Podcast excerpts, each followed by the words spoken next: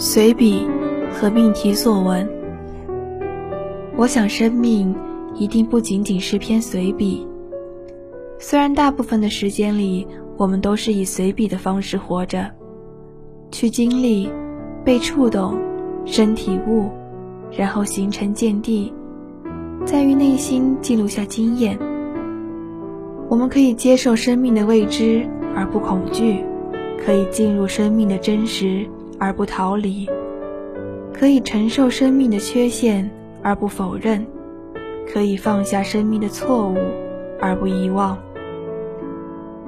我们也许永远也不能成为伟大的作家，但是我们一定一直书写和记录着我们人生的随笔，真实而自然。我相信每个人的生命里，一定还有着他不可回避的命题。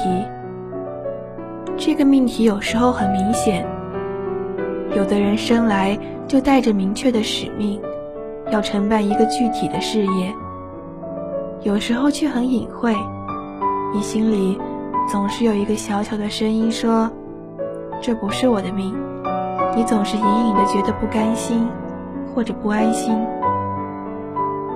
有时候，生命交给你的命题，似乎又太沉重。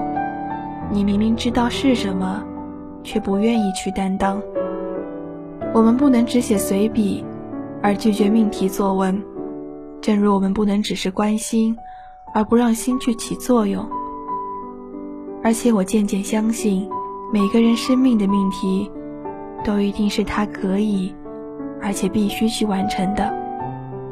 因为命题者，正是我们自己。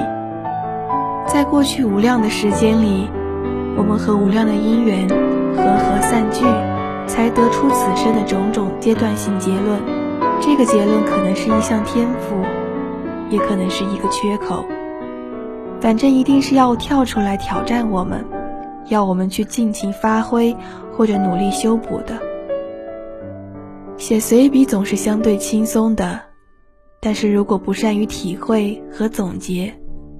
随笔也可能会变成生命的流水账，无异于灵性的成长。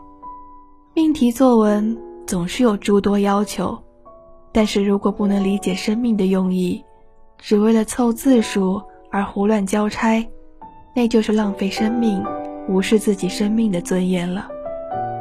但愿我的作文能考个好成绩。晚安，宁大。晚安。FM 幺零零点五。